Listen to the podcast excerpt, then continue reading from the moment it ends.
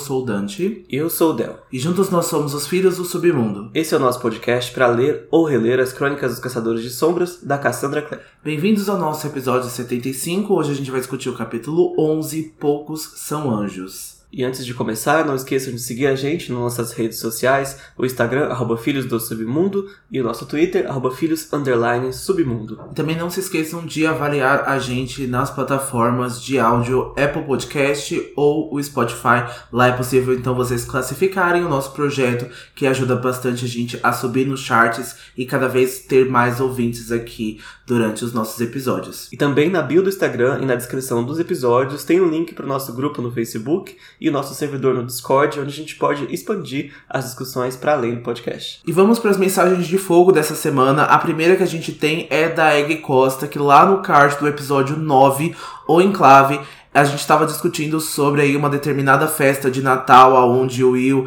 e a Tatiana e a família Lightwood participou e aí aparentemente o Will quebrou alguns corações nessa festa e a Egg falou assim que como boa amante do caos, ela aprova a fofoquinha de Natal e o caos é uma escada, como diria o mendinho de Game of Thrones. É, foi uma bela de uma escada, porque esse Natal aí mudou praticamente peças infernais as últimas horas inteiro, né? Também tô ansioso para chegar aí na fofoquinha de Natal, porque no capítulo de hoje o Gabriel quase que chega nesse assunto de novo, na verdade o Will quase chega nesse assunto de novo, mas o James salva ele de tomar uma porrada do Gabriel Lightwood. Então fica aí essa fofoca para depois. Daqui a pouco a Tessa deve perguntar de novo, porque ela não aguenta, né, ficar sem saber.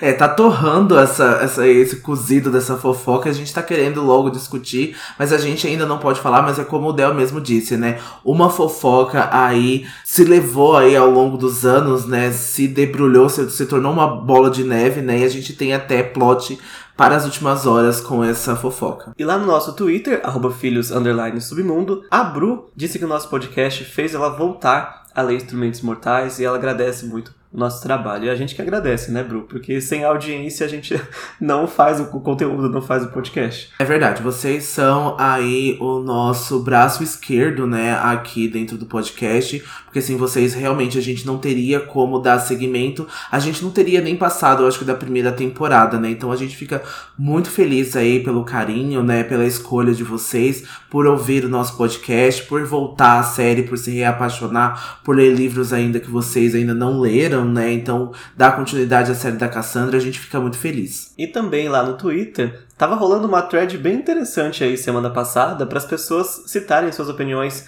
polêmicas sobre o universo da Cassandra Clare. A gente viu várias coisas ali, muita gente concordou, muita gente discordou. Mas o Mark Wild Hunter, ou Marcos Bernardo, né? Ele nos perguntou o que a gente achava sobre uma polêmica específica, né? Houve um comentário que o Jace não é um bom para-batai para o Alec, talvez seja o pior. O que, que, você acha, Dante? Na verdade, foi falado que ele é um para-batai de merda, né? Eu tentei aliviar para o Jace, mas o Jace é um para-batai de merda? É um para-batalha de merda, gente. Eu acho que muitas das vezes eu até esqueço que o Jace é para-batalha do Alec, assim, só quando é relembrado, assim, porque a gente tem pouquíssimas interações dos dois, a gente tem pouquíssimo falando sobre uh, esse laço, né, instrumentos mortais, a gente vai ver mais na segunda parte da sextologia, mas mesmo assim, o Jace é bem negligente com o Alec, ele prefere fazer amizade com todo mundo, menos com o Alec, interagir tanto com o Alec assim. Então eu acho que ele é um parabatai de merda mesmo. Coitado. é, eu concordo muito em partes, assim. Eu não, não diria talvez que ele seja tão péssimo. Talvez haja piores, como o Robert Lightwood, por exemplo. Mas, é, de fato, ele é muito negligente com o Alex, sim. E a gente até pensa, poxa, os três primeiros livros a Cassie não tinha dominado, né, ainda a lore do Parabatai, mas mesmo após peças, né, vem os livros 4, 5 e 6 e o Jace continua bem displicente, assim, ele tá ocupado com as coisas do Sebastian e da, da Clary e acaba esquecendo o Alec, o Alec né, quase se pra, quase se destruindo, né, nessa segunda parte da trilogia, e o Jace demora a perceber que alguma coisa está acontecendo, né? É verdade, né? Tem muitos maus exemplos aí, como você mesmo citou, o Robert, né, pro Michael, mas eu acho que o Alec passa aí por momentos muito difíceis, né, no quarto e no quinto livro. Então a gente precisava desse apoio do Jace. A gente tem esse apoio, mas é muito mais algo familiar que o Jace vê o Alec. A gente não vê tanto esse para-batalha aí, tanto sobre esse laço e sobre os dois guerreando juntos, né? Sendo aí esses irmãos de escudo, né? Um do outro. Mas a gente sabe que o Jace sim tem carinho pelo Alec, a gente sabe que os dois se gostam muito, mas é que a gente vê, né? Os outros parabatais aí ao longo da série, a gente vê que eles têm um laço muito mais próximo mesmo. É isso, e teve muito mais opiniões polêmicas ali, né? A maioria a gente evitou de de entrar no assunto, até para não causar nenhuma intriga, nenhuma briga assim. Claro que a gente tem opiniões polêmicas também, mas acho que a, só soltar ela assim não é o ideal. A gente prefere dar a opinião polêmica com a nossa justificativa. e aí eu acho que não cabe num tweet. Mas sobre o Jace, é, é isso que a gente acha mesmo. É isso, mas agora vamos encerrar as polêmicas por hoje. A gente vai então para o sussurro do mercado das sombras, que a Cassie falou aí no Twitter que a expectativa, né, de lançar o Swordcatcher é setembro de 2023 e o segundo livro, Rag Picker King, saia aí no final de 2024 ou no início de 2025, mais ou menos aí um ano após o primeiro livro. Tem um tempinho ainda, né, para chegar aí. Ah, tudo bem, o Rag Picker King eu tô ansioso, mas acho que ainda mais pelo Swordcatcher, né? Vamos ver o começo primeiro. Mas que bom que vai levar talvez um ano para ela lançar, né? E aqui no Brasil, quem sabe um ano e meio, mais ou menos na média, né? Que tá saindo os livros da Cassandra aqui. Vamos torcer para um lançamento mais rápido. É, vamos torcer para esse lançamento ser mais rápido, né? Mas é como a Cassie mesmo falou já anteriormente, ela vai tirar aí um ano, né, viajando e sem escrever, né, depois do lançamento aí de Corrente de Espinhos, né? A gente sabe que vai sair o Swordcatcher, que já tá escrito, né? Então ela só vai participar aí talvez de algumas convenções, talvez de algumas sessões de autógrafo. Ela não vai escrever nada muito novo para isso e ela já falou também que após ela tirar esse ano, né, então de viagens aí esse ano de férias, o primeiro livro que ela vai escrever é The Wicked Powers, né? É o primeiro livro ainda sem título de The Wicked Powers e talvez depois ela escreva Rag Picker King, né? Então a gente ainda não sabe se já tem algum material pronto, se já tem algum esboço, se já tem alguma coisa que ela já esteja deixando preparada aí pro segundo livro de Swordcatcher, mas é como o Del mesmo falou, a gente tá mais ansioso pra Swordcatcher porque a gente já viu aí a cara dos personagens, inclusive a gente já trouxe algumas introduções, a gente já trouxe aqui alguns snippets, né? Algumas coisas assim.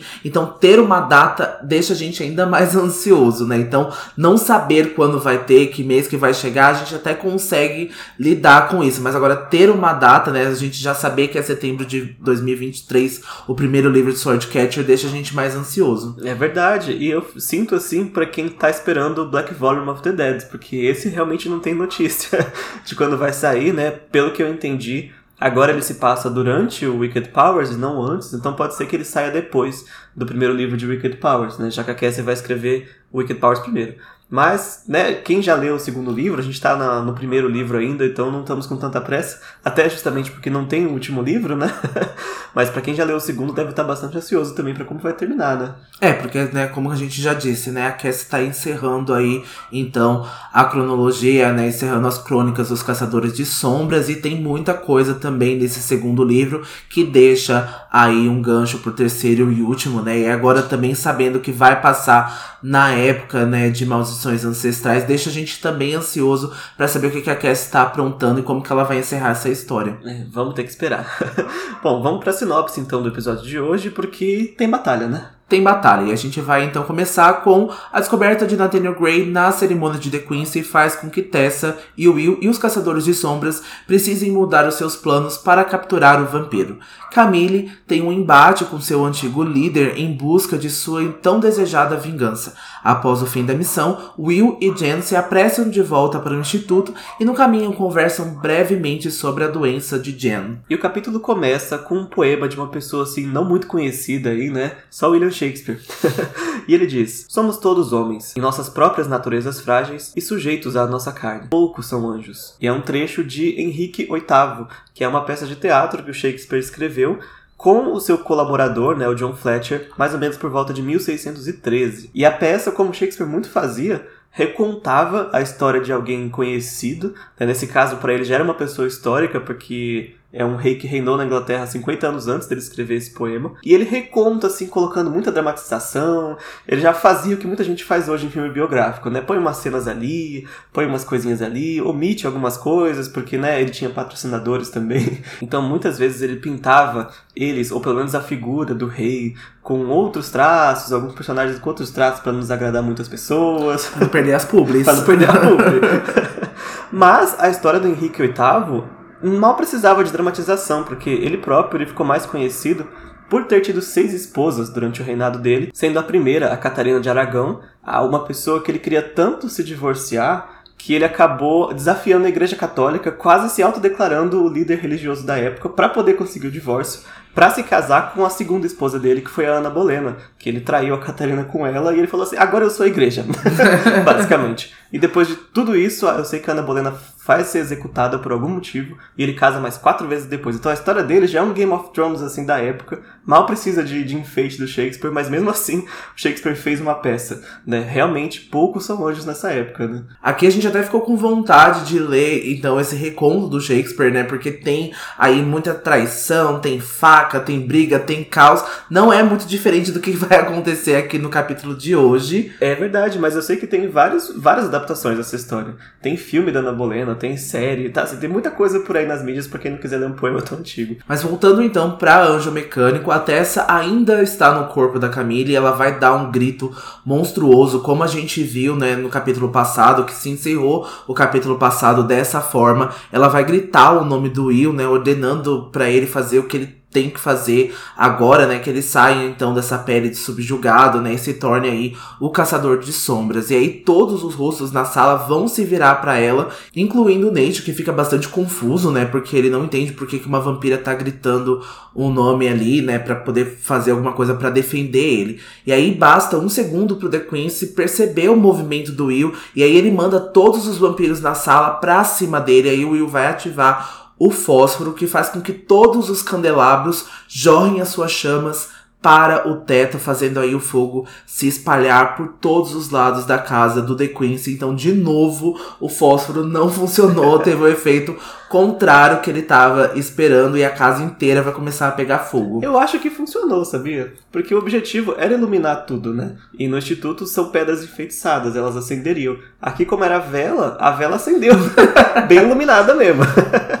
Mas aí um, ponto ou não pro Henry. e o Magnus, se vocês lembrarem, estava tentando conduzir a Tessa para fora da sala, né? Mas ele não consegue mais, porque a Tessa ela começa a ficar muito exaltada pra ir encontrar o Nate, né? Só que agora ela tá correndo em direção ao fogo. E ele fala: com esse corpo de vampira que você tá, você tá mais frágil ao fogo. E tanto que, quase como exemplo assim, aquela vampira que a gente chamou de Lady Delilah, a gente não, né? A Camila identificou ela. No capítulo passado, ela pega fogo e vira cinzas em segundos na frente deles, né? É uma das fraquezas conhecidas dos vampiros. Mas a Tessa vai apontar pro Magnus que aquela pessoa no palco é o irmão dela e ela vai se livrar das mãos do Magnus e vai começar a atravessar a multidão e o fogo para resgatar o Nate. Eu acho que o Nate não merece a irmã que ele tem. Só fica aí, spoilers pra, dos dois capítulos pra frente, viu? Não acho, não acho. É um amor assim que ele não mereceria e nem nessa vida e nem na outra. Eu acho que ele mereceria a Tessa como irmã, mas enfim, a gente vai chegar lá, né, por enquanto ele tá aí feito de refém, o que deixa a gente questionando o que ele fez aí para despertar a ira do The Quincy, né? Porque tem um motivo para que o The Quincy tenha feito isso, porque aparentemente o Nate estava, estava trabalhando para ele, né? Aparentemente, né, o The Quincy é o magistrado, então a gente fica perguntando aí o que, aconteceu nessa relação. E aí o Will também não está nada feliz com a Tessa, né, se embrenhando aí no meio dos vampiros, mas não há muito que ele possa fazer, né, enquanto ele combate alguns inimigos que estão atacando ele ali, né, então quase saindo desse estupor de fome, né, de sede de sangue para combater o Will. Mas aí antes que o Will dê essa bronca pra Tessa, né, ela vai mostrar para ele que o seu irmão era a pessoa acorrentada e desmaiada no palco. E é nesse momento que as janelas do salão vão se explodir e aí a gente vai ter a invasão dos Nefelins armados entrando na casa do The Quincy. É, momento Vingadores dos Nefelin aqui. a Tessa consegue ver ali o Henry e a Charlotte E é a primeira vez que ela vê a Charlotte é, totalmente equipada com a roupa de combate, né? Que ela fica bastante impressionada. Nem dá tempo dela pensar mal da Charlotte. Fala, nossa, cai bem essa roupa, né? ela vê também o Jam, ela vê o Gabriel, ela vê a Lillian Highsmith e o Benedict Letwood, que de vez em quando ele dá uma dentro também para ajudar. Né? Atrás deles tava o próprio Magnus e agora já tava com as chamas dele, características chamas azuis, né? Preparadas para queimar vampiro, porque é pra isso que ele veio. Coitado do Magnus não veio preparado com o combate. ele ia levar a testa para fora e ir embora, né? Mas de novo ele é arrastado pra essa confusão de Nephilim.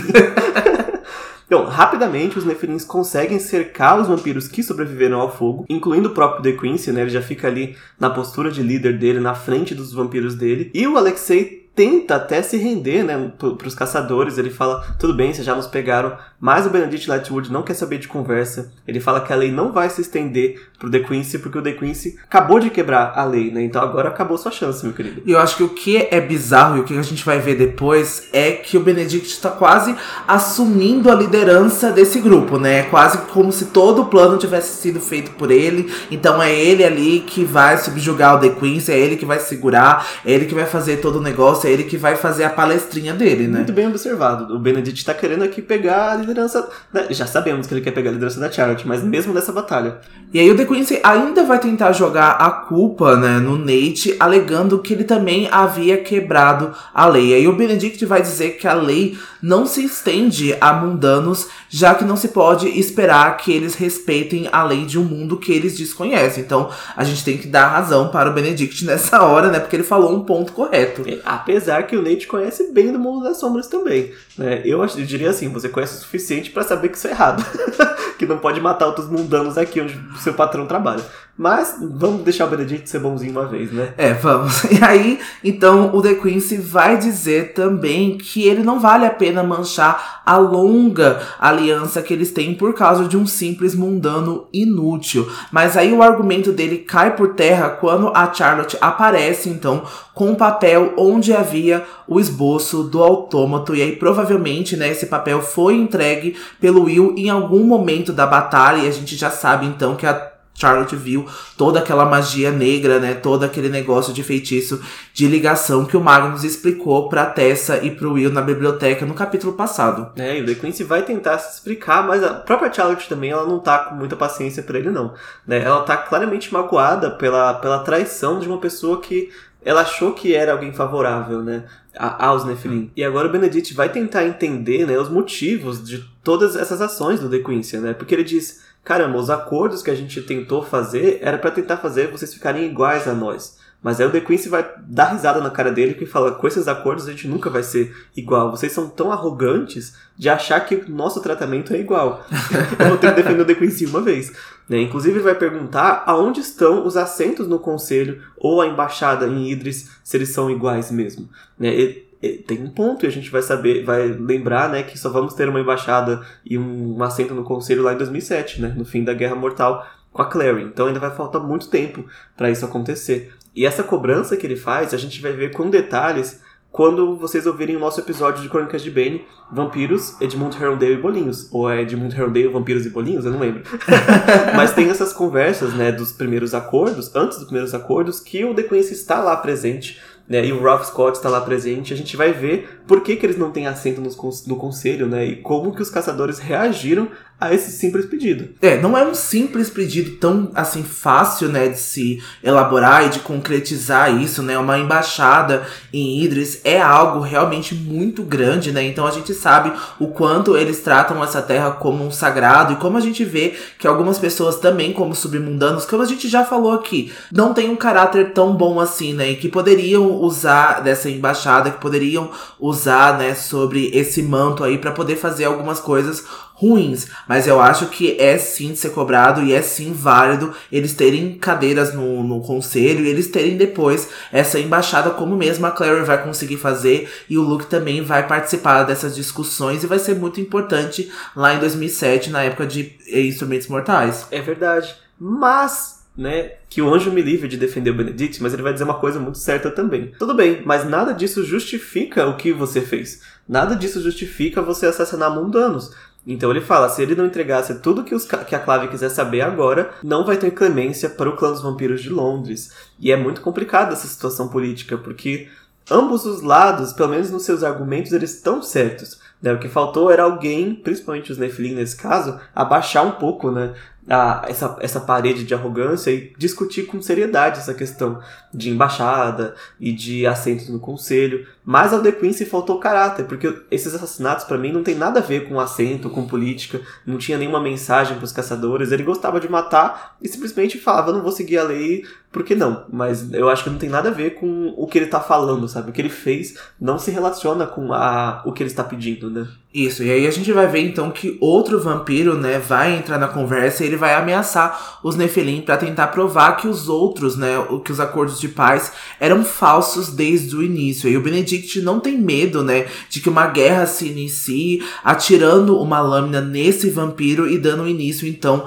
a esse banho de sangue. E aí o meio em combate, Tessa vai correr então pro palco para resgatar o Nate, né, porque ele ainda tá acorrentado e a gente vai ver que a Tessa tem dificuldade dificuldade, né, para poder tirar essas correntes, mas ela tá desesperada ali para pelo menos servir de escudo, para pelo menos estar próxima a ele, né? Ele ainda está vivo, mas ele tá muito fraco e como eu disse, ele tá algemado na cadeira, né, com essas algemas de ferro. E aí observando a batalha, a Tessa percebe que os vampiros estavam claramente em desvantagem ali, né? O que é mostra a força, né, dos caçadores de sombras. Eles não são tão fortes e rápidos quanto os vampiros, mas que eles sim têm força realmente sobre-humana, né? Que eles sim conseguem ser esses guerreiros exemplares que conseguem fazer isso. Enquanto a Tessa estava distraída observando a batalha, ela não percebe que o The Quincy chegou por trás dela e atira a Tessa para o fundo do palco, né? Vamos lembrar de novo que a Tessa está com o corpo da Camille, né? Ele estava furioso, gritando com a Camille porque ele diz que ela trouxe os Nefilim para casa dele. Ele vai dizer que ela é uma traidora nojenta e ingrata porque ele acolheu ela de volta depois do caso que ela teve com o lobisomem e ainda ele estava tolerando o feiticeiro que andava com ela. Assim, eu te fiz um favor e você me trai, o The Quincy dizendo.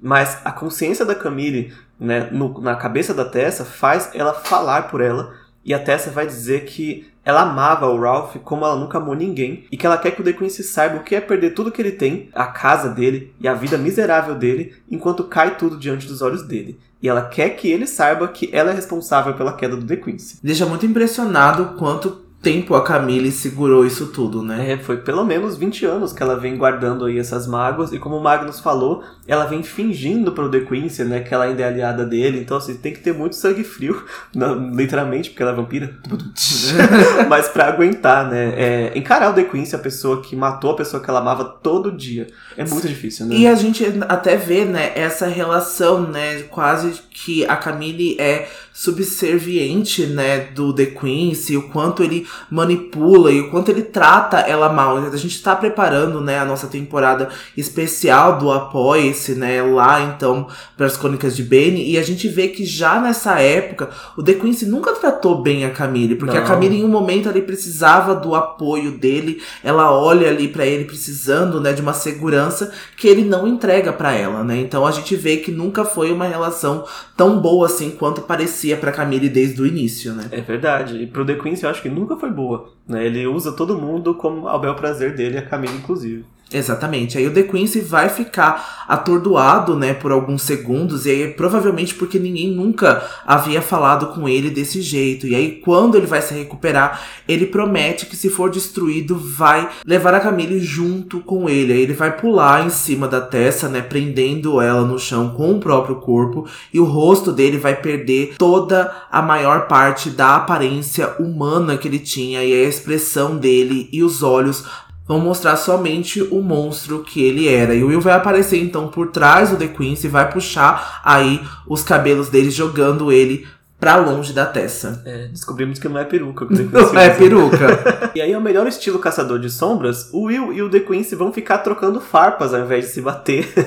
o Will vai menosprezar, né, a vida de vampiro do The Quincy, ele vai dizer umas coisas assim, se não fosse o The Quincy, seria até meio ofensivo pros vampiros, mas o The Quincy merece. E o The Quincy vai menosprezar o Defilin, como ele já estava fazendo, né? E entre essas frases, o The Quincy não consegue dizer que os Nefilim brincam de Deus. Né? Então ele tinha aquela coleção de Bíblias que a gente mostrou no episódio passado, mas ainda assim ele tem essa questão de não poder falar a palavra Deus. Né? E aí o Will tira ainda mais sarro dele, deixa ele ainda mais nervoso, porque ele vai pegar uma pistola né, que ele roubou ali de algum subjugado da, da festa, vai apontar pro The Quincy e vai ficar zombando, né? Que tipo, você não consegue falar o nome de Deus. E aí, o Alexei The Quincy vai ficar extremamente furioso. Ele vai conseguir pular em cima do Will, vai desarmar o Will e vai começar a esganar ele, obrigando o Will a dar uma dentada na mão dele com toda a força para poder se soltar. Nisso, a pistola que ele estava carregando, ela vai cair no chão, né? E o Will sabe que as pistolas não funcionam, mas eu acho que ele fez isso só para deixar o The Quincy mais furioso, né? Tipo, colocar ele ali na ponta da mira, porque de fato não podia fazer nada com ele, a menos que ele acertasse um tiro muito preciso, né? A menos que ele acertasse um tiro muito preciso, né? Então a gente vai ver que o Will depois vai explicar, né? Acho que se eu não me engano, pra Tessa, né? Falando sobre as armas que o Henry até tentou colocar aí, né? É, marcas, né? Runas nessas armas, mas eles, elas perdem, né? O efeito da pólvora. Eles não conseguem fazer nada, né? Eles ainda conseguem machucar os vampiros com isso e os lobisomens também com balas de prata, mas eles não conseguem aí colocar, né, é, as mesmas runas, eles não conseguem ter os mesmos efeitos, né, das espadas e os mesmos efeitos das armas que os caçadores de sombras costumam usar. E aí, do ponto de vista da Tessa, ela vai descrever a aparência do Will como não humana também, porque a boca dele tá cheia de sangue, além do sorriso assustador que ele está olhando para o The Quincy. E aí, no momento, né, que o Will é pego pelo The Quincy, ele solta essa arma, mas a Tessa vai conseguir pegar e dar dois tiros, né, no Alexei, mas ela não consegue acertar o coração dele, que seria a única forma de matar ele. E aí o Alexei vai jurar, né, pra Camille que ele voltará para pegá-la, ele vai conseguir, né, pular por cima das janelas quebradas e aí ele vai desaparecer na noite. Aí o The Quincy viu, né, que ele tava em clara desvantagem ali, né, que todo o clã dele estava morrendo, então ele vai fugir, o que vai render aí muito pano pra manga, né, porque vai dar merda depois dessa fuga deles, porque era para pegar o The Quincy, né, ele era a principal chave para poder parar ele, é, tanto né, por causa dos mundanos e também quanto pro exército aí, né, aparentemente de autômatos com é, demônios, né? Só isso. que, assim, de fato é uma grande falha dos caçadores, né? Porque tanta gente lá e deixaram o The Quincy batendo aqui na, na Camille barra Tessa um tempão, né? Teve que vir o Will, uma pessoa, pra, poder ajudar, né? Cadê o Benedict que ficava de olho nele o tempo todo? Pois é, e a fuga ainda é facilitada, né? Quando um vampiro vai agarrar, então, a Tessa barra Camille e o Will não consegue encontrar uma arma para ajudar a Tessa, mas o dia é salvo novamente pelo Jen, que aparece de repente dando um fim naquele vampiro, que aliás era o último vampiro restante. De fato, a batalha já tinha acabado, né? Quando eles conseguem parar um pouco para olhar ao redor. O incêndio tinha virado uma fumacinha e os caçadores estavam começando ali a se recuperar, a colocar suas irates. Como os vampiros foram queimando, né? A maioria ficou só as cinzas ali, né? Então já praticamente foi um massacre. Né? E o The Quincy mesmo, como você disse, acabou fugindo. O Jen vai dar uma bronca no Will porque ele mordeu um vampiro, né? E aparentemente não é a primeira vez. ele tem esse costume de dar dentada nos vampiros. O Henry então vai vir e conseguir soltar o Nate da cadeira. E a Charlotte, a gente vê que ela tá lá mais distante. Ela tá discutindo bem brava assim com o Benedict, apontando pra Tessa, apontando pro Nate, apontando ao redor. não, não tem problema com dar bronca no Benedict, não. Nessa confusão toda, né, a Tessa coloca o Nate no colo para ver se ele tá bem e ela nem percebe que ela própria já tinha voltado para o corpo de Tessa. Né? Quando ela olha assim, acabou o efeito de Camille na Tessa. A Charlotte tava tipo um pincher, né? Peitando um Rottweiler ali, né? Com o Benedict. Mas ela não deita, ela habla mesmo. É isso aí. E a Tessa, né, vai acreditar que foi conhecimento da Camille que permitiu que ela conseguisse atirar no The Quincy, mesmo ela nunca tendo usado uma arma antes. E aí o Will vai elogiar ela e vai explicar, então, que eu tinha falado anteriormente, que as pistolas não têm utilidade para os Nephilim, porque elas se tornam inúteis quando elas são marcadas pelos símbolos do anjo. E no fim, é preciso muita precisão para acertar um vampiro precisamente no coração ou dar um tiro fatal em um lobisomem, porque a gente sabe que eles têm aí uma facilidade para se curar muito grande. A gente vê aí que o The Quincy várias vezes vai ser ameaçado, ele vai ser cortado, ele vai ser atirado e ele tava se curando ali muito rápido, assim, em instantes ele se cura, porque o, o The Quincy também é um vampiro já muito antigo também, e ele também já é muito forte. Aí o Will vai acabar explicando que as lâminas acabam se tornando mais eficientes nesse caso. E aí a Tessa vai perguntar pro Will se era difícil para ele, né, e pros outros caçadores de sombras matar os vampiros, já que eles se parecem tanto com pessoas. E aí a, a Tessa sente, né, que a Camille em si e ela passou a vê-los de forma mais humanizadas do que antes. E aí o Will vai culpar os vampiros na ocasião de hoje, né, pelas escolhas que eles tomaram. Ele vai dizer, olha, não tenho dó, porque obviamente eles tiveram aí a opção e mesmo assim escolheram fazer isso, né? É, mas eu acho que é bem breve. De novo a Tessa questionando a humanidade dos submundanos, né? Ela reconhecendo que é uma, ela até pode se perguntar, né? Será que se fosse eu, se fosse o Magnus, os caçadores também fariam isso? A gente se parece tanto, né? Pelo menos por fora. É assim, isso é headcanon da minha cabeça, porque nada disso está no capítulo. Mas eu vejo, né? Seguindo o que ela vem pensando até então, pode ser que ela tenha realmente começado a ver os submundanos mais como gente mesmo, né? É, mais como gente, ainda mais dentro da cabeça da Camille, né? A Camille sendo tão ativa, essa voz ativa, né, dentro da cabeça dela, né? Falando que queria se vingar pelo The Quincy, que amava o Ralph Scott e que nunca amou ninguém como ele. E é muito difícil a gente já ver a Camille dentro dessa posição. Foi isso que a gente já tava comentando nos capítulos passados, né? A forma como a Camille se escolhe, né, se posicionar quanto a esse assunto, né? Então isso é muito parecido também com um ser humano, né? Isso é o que faz a gente ter alma, né? Então é isso que a Camille mostrou, mesmo que ela escolha às vezes fazer as coisas erradas a quanto a isso, né? É verdade. E outra coisa que a Tessa se pergunta é aquilo que você comentou, né, Dante? Por que, que o The Quincy estava querendo matar o Nate em primeiro lugar? Né, ela vê que ele falou que ele traiu os vampiros, né, traiu as criaturas da noite, mas o que de fato aconteceu? Enquanto o Nate está meio semi-consciente, ele não pode é, dizer com detalhes, mas a Charlotte chega e anuncia para eles que eles foram autorizados a levar o Nathaniel para o instituto, né? para evitar que ele seja levado para um hospital mundano e também para que ele possa ser tratado, né? Porque ele pode ter sido mordido aí e alguém não viu e pode se transformar em um vampiro ou, um subjugado ou algo assim. Então, né, de fato, ela teve que pedir autorização para trazer um mundano para o instituto, diferente do Simon que vai entrar de bicudo lá no, O Simon sempre entra de bicudo, né? é. né? Ele tem passagem livre para todo quanto é lugar, assim. o Will, ele mostra assim claramente que ele não tem pena do Nate de forma nenhuma que o Nate se colocou naquela situação, se envolvendo porque não devia. Então, assim, azar dele. Epa, aí é crime. Aí é crime. Mas, pro divertimento da Charlotte, a Tessa vai quase dar um cala-boca dele e falar: Ah, Will, vai se limpar, vai, tira o sangue da cara antes de falar as coisas.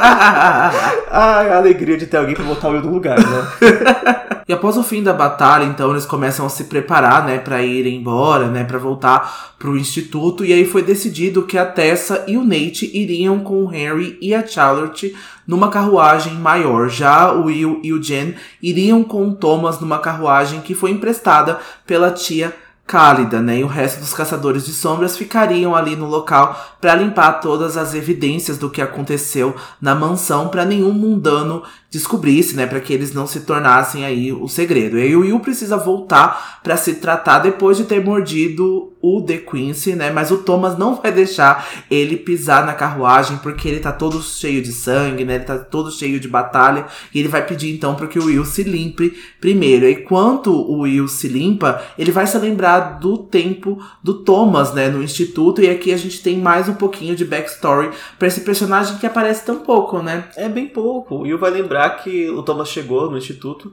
quando ele tinha por volta dos 12 anos, né? E ele ficou imediatamente amigo do Will, porque o Will era o único garoto daquela idade na época, né? O Jam não tinha chegado ainda. E quando o Jam chega, o Will volta toda a atenção dele para o Jam e acaba deixando o Thomas um pouco de lado, né? Como a gente já falou. Mas o Thomas aparentemente nunca é, teve sentimentos ruins, né, com relação a isso. A gente vê ele aparentemente ficando triste. Eu digo aparentemente porque tem poucas, poucas coisas sobre o Thomas, né, mas ele fica meio triste, mas de forma nenhuma ele vai passar a odiar o Jam ou odiar o Will por causa disso.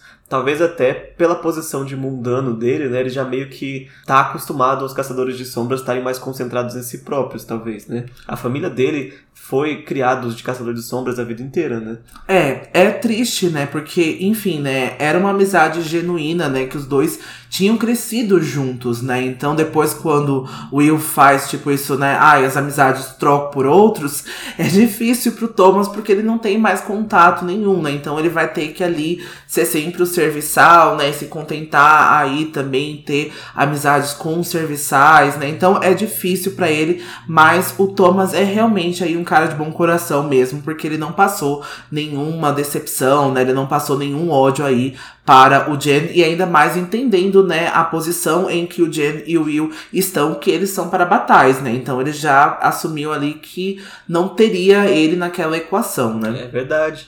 E o Will vai lembrar também que foi a Charlotte que incentivou o Thomas a participar dos treinos junto com o Will e com o Jen, né? E conforme o tempo foi passando, o Will escreve que o Thomas ele foi aumentando de tamanho, né? Ele começou bem magrinho assim e acabou virando uma geladeira duas portas. E agora ele é maior do que o Will, maior do que o Jem, ele é enorme. É, então, e é até dito, né, que quando ele veio, né, pro instituto quando ele tinha 12 anos, ele parecia ter tipo 9 anos de idade, porque ele era muito franzino, ele era muito magro, ele era muito doente também. Então eles até pensavam que ele não passaria da idade adulta, né, porque ele era muito fraco, mas que com esse treinamento dentro aí, ele virou essa geladeira duas portas mesmo.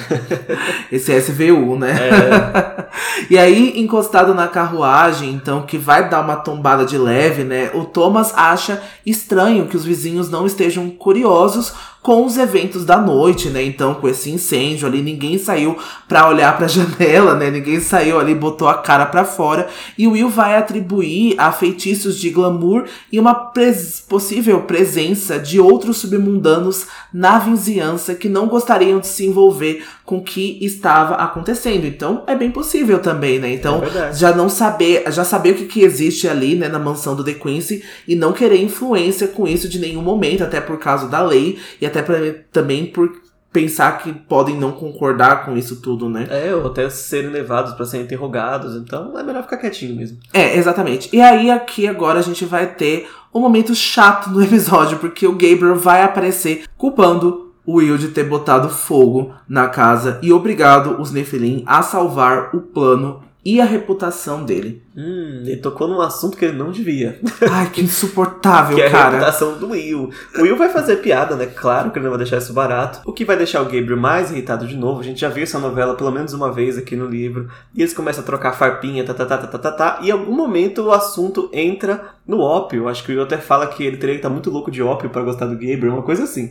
E o Gabriel fala que ele não devia estar brincando com o ópio, visto a situação do Parabatai dele. Segunda ferida que ele toca do Will hoje. E aí o Will vai terminar a conversa começando a se referenciar a Tatiana Blackthorne. E é quando o Jen precisa intervir de dentro da carruagem, ele puxa o Will para dentro e o Thomas liga a carruagem e vai embora para que não esquente ainda mais essa briga, né? Porque eles estavam começando a tocar em pontos muito sensíveis um do outro aqui. Nossa, eu tive vontade de pegar a bengala do Jen e meter na cara do Gabriel agora. Ai, que ódio, gente. o Will tava quieto, né? O Gabriel chegou pra encher o saco a primeira vez. Sim, porque foi o plano do Will, né? Ele não se contenta, né? Porque ele tinha que criticar o que o Will colocou lá na casa, que ele colocou o fogo. E por causa dele, agora eles vão ter, né? Que limpar toda essa bagunça. Ele não se contenta. ele é uma invejosa, uma putinha invejosa que não se contenta. Ai, que ódio do Gabriel, gente. Não me cancele. não, mas é, nesse momento sim. E, de novo, tem essa referência aí a fofoquinha de Natal que a Egg tão comentou no episódio retrasado. Mas, de novo, não vai entrar em detalhes. Fica só, aconteceu algo aí com Tatiana Blackthorne.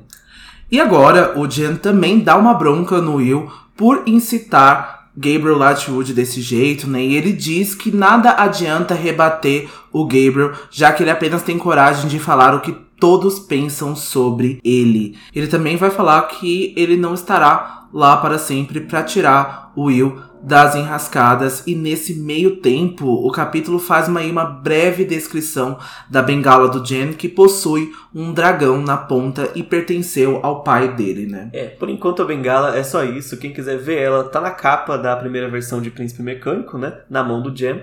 Mas mais pra frente a gente vai ver com mais detalhes quando o Jen começar a usar a bengala dele para além de andar, né? Porque ele por enquanto usa para se apoiar nos momentos que ele tá um pouco mais fraco, né? Mas ele tem outros usos para bengala também. Tem, tem outros usos, e são usos bem legais. Mas aqui a gente então falou na sinopse, né, que esse foi aí a breve menção a incapacitação, né, a doença do Jen nesse momento, né? O Gabriel já falou aí algo referente à ópio, então talvez esteja algo envolvendo a drogas, né, ou alucinógenos, entorpecentes, então tenha algo a ver a isso, né, talvez. E a gente vai ver também que o Jen já sabe da condição dele e que ele não espera, né, durar muito tempo para ficar ali ao lado do Will, coisa que o Will ignora, né, esse fato. O Will tenta jamais pensar nisso e o Will vai mostrar também dentro dos pensamentos dele que ele morre de medo de perder o Jen, que ele morre de perder é, o parabatai dele, a pessoa que ele ama. E ele tá fazendo de tudo que ele pode para poder dar aí uma condição melhor para o Jen, né? É, tem pouca coisa que ele pode fazer. É esse que é o, que é o problema. Ele até vai ficar feliz, ele vai ver o Jam e ver que o Jam parece estar saudável hoje, apesar da batalha toda, né? Pra, pra o alívio dele. Porque tem outros momentos que o Jam tá muito pior. Ele descreve que nas piores fases ele já segurou o Jam várias vezes com o Jam delirando, febril, falando línguas estranhas. Então ele fica muito mal mesmo. E esses momentos saudáveis, assim, entre aspas, do Jam, que ele tá mais se sentindo melhor, são estão começando a ficar cada vez mais raros. Né? Só durante esse livro já teve pelo menos um do tempo que a Tessa está no instituto que o Jan estava recolhido, né? Quando ela chegou.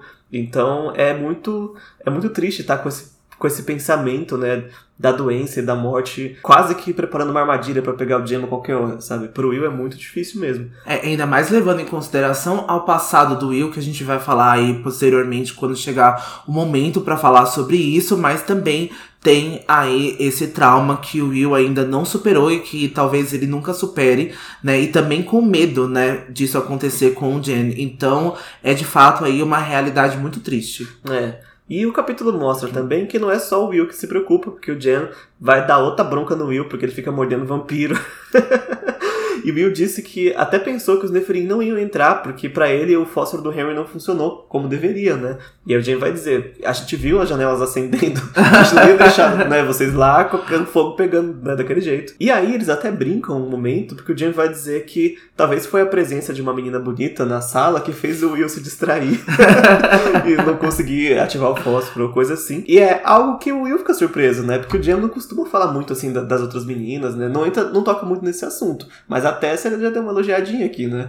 É, então, e a gente já vê aí, né, essa aproximação aí dos três, na verdade, né? A gente vê claramente o Will se interessando, né, pela Tessa, e o quanto ele tenta não pensar nela, o quanto ele tenta manter, né, as aparências ali, né, de não se aproximar, tentando manter a Tessa afastada dele, né? E aí a gente também vê o Jen se aproximando da Tessa, né, falando aquela cena enquanto ela, enquanto ela treina, né, pra ser a Camille, né, pra ver o que a gente viu hoje, o Jen tá o tempo todo do lado dela, o tempo todo incentivando ela, né, ali auxiliando ela quando ela tem medo. Então a gente vê que claramente os dois estão interessados, mas eles não estão dando aí, né, a mão palmatória. É, por enquanto não tem briga, né? Nem, nem sei se vai ter, mas eles estão assim meio que farejando, nossa, você tá, você tá de olho, né? Tanto que o Jam vai achar que a, a distração do Will agora, enquanto ele fala, é por causa da Tessa, né? Mas o Will, na verdade, ele se perde nesses pensamentos sobre perder o Jam, né? Sobre essas coisas. E também ele tá um pouquinho abalado porque na confusão ele acabou matando um subjugado humano, né? Um mundano. Foi até, acho que ele roubou a pistola depois. E ele tá meio abalado assim, até fala, nessa noite eu vou ter que me embebedar para poder passar. E o Jan fala que não, senhor, o senhor vai pro instituto pra tratar dessa ferida aí. Segura o Will.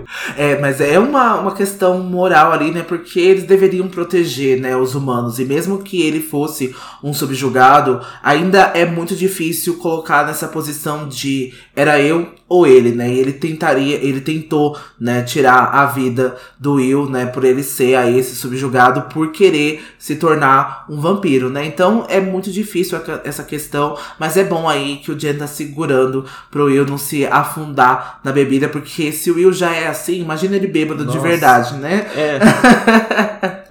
E aí na carruagem, então, da frente, né, como a gente tinha dito anteriormente, está a Tessa e o Nate, a Charlotte e o Henry. E a Charlotte e o Henry estão ali dentro de uma conversa, né, sobre o resultado daquela noite, né. E eles vão dizer que apenas dois caçadores de sombras morreram em batalha naquela noite, né, mas que a fuga do The Quincy tinha sido um desastre e a Charlotte temia que a Clave usasse isso contra ela. Então, assim, é um medo fatídico assim mesmo. Então, assim, se a Clave não usar, o Benedict vai usar com certeza. E aí, no momento, a Tessa tá muito mais preocupada, né, com o irmão semiconsciente no colo dela. Então, ele tá, a Tessa tá mal prestando atenção na conversa, né? Ela tá muito cansada depois de hoje, né? Então, ela nem faz questão de participar aí dessa conversa dos dois. E aí, a gente vai ver que o Nate vai aí quase que recobrar total a consciência. Ele vai pegar a mão dela, né, pedindo para que a Tessa não fosse embora. A Tessa, obviamente, se emociona, mas ela vai segurar novamente a sua suas lágrimas para que nem a Charlotte, nem qualquer outro caçador de sombras a visse chorar, né? Até porque o Nate vai chamar ela de Tess, então pega ela ali nesse momento inesperado. E a gente vê que esse é o fim do nosso capítulo, né? Então, esse momento de emoção pra Tessa. É, emoção que ela segura, né? Esse é o jeito da Tessa. Ela não vai chorar. Quando ela soltar essas lágrimas, vai ser assim, um caos no livro, né? Ah, eu sou assim, gente. Pra mim também chorar precisa de muito, viu? E assim acaba né, a discussão do nosso capítulo. E a gente aguarda o retorno aí do Nate. E também uma das cenas mais assim icônicas do livro no próximo capítulo, capítulo 12, Sangue e Água. E lembrando que no capítulo que vem a gente também tem é, um trecho extra do capítulo contado pelo ponto de vista de outro personagem. Então a gente vai trazer os dois, como a gente já trouxe aqui algumas vezes, para ter a visão completa aí do capítulo. É, tô ansioso pro capítulo da semana que vem. É um capítulo de chip. então quem já leu, quem já lembra, sabe, né, do que, que a gente vai. Então eu acho que é um momento bem esperado aí, que demorou, né, pra ver. Considerando aí outros livros da Cassandra, é. demorou pra ver. Chegou mais rápido que o Instrumentos, né? Porque lá no Instrumentos eu acho que é no 17, que é a cena da estufa, né? Aqui foi um pouquinho mais cedo, mas é porque o livro só tem 20 capítulos, né? Senão ia ficar lá pro final. É. mas vem aí drama. E a gente espera então que vocês tenham gostado da nossa discussão. Sigam a gente nas nossas redes sociais, nosso Instagram, arroba Filhos do Submundo, nosso Twitter, arroba Filhos, underline Submundo, e deixem a mensagem de fogo aqui no nosso card também do Spotify, onde vai ter algumas perguntas, vai ter enquetes, vai ter vários espaços aí para vocês trazerem as mensagens para a semana que vem. E a gente pede encarecidamente que vocês também entrem nos nossos grupos, o servidor no Discord e o grupo no Facebook, que tem link na bio do Instagram e também em todos os cards aí espalhados pelas redes sociais. E também a gente se humilha para avaliações de vocês aqui no final do nosso episódio, tanto na Apple Podcast quanto no Spotify, que ajuda muito o nosso projeto. É verdade. Lembrando que, lembrando não, porque eu não falei isso antes, lá no nosso servidor do Discord, a gente está postando as atualizações de quanto está pronto o Crônicas de Bane. Então, se vocês entrarem lá, vocês vão saber quando que Quão próximo a gente está de terminar? a gente está mais ou menos no início do projeto ainda, né? Para terminar até o final do ano. Tá sendo bem bacana as gravações. Estamos loucos aí para soltar a temporada inteira aí no começo do ano que vem. É, tá assando e tá assando aí, já, já tá cheirando bem bom já. já tá, tipo, a massa já tá ficando pronta aí, então quando assar de fato, quando estiver pronto, vocês vão ver que vai ser um projeto muito legal e que a gente já tá se sentindo muito orgulhoso de poder fazer esse projeto. É isso aí. A gente se vê então semana que vem com o capítulo 12, Sangue e Água. Até lá, não se esqueçam. Todas, Todas as histórias, histórias são verdadeiras. verdadeiras. Tchau. Tchau.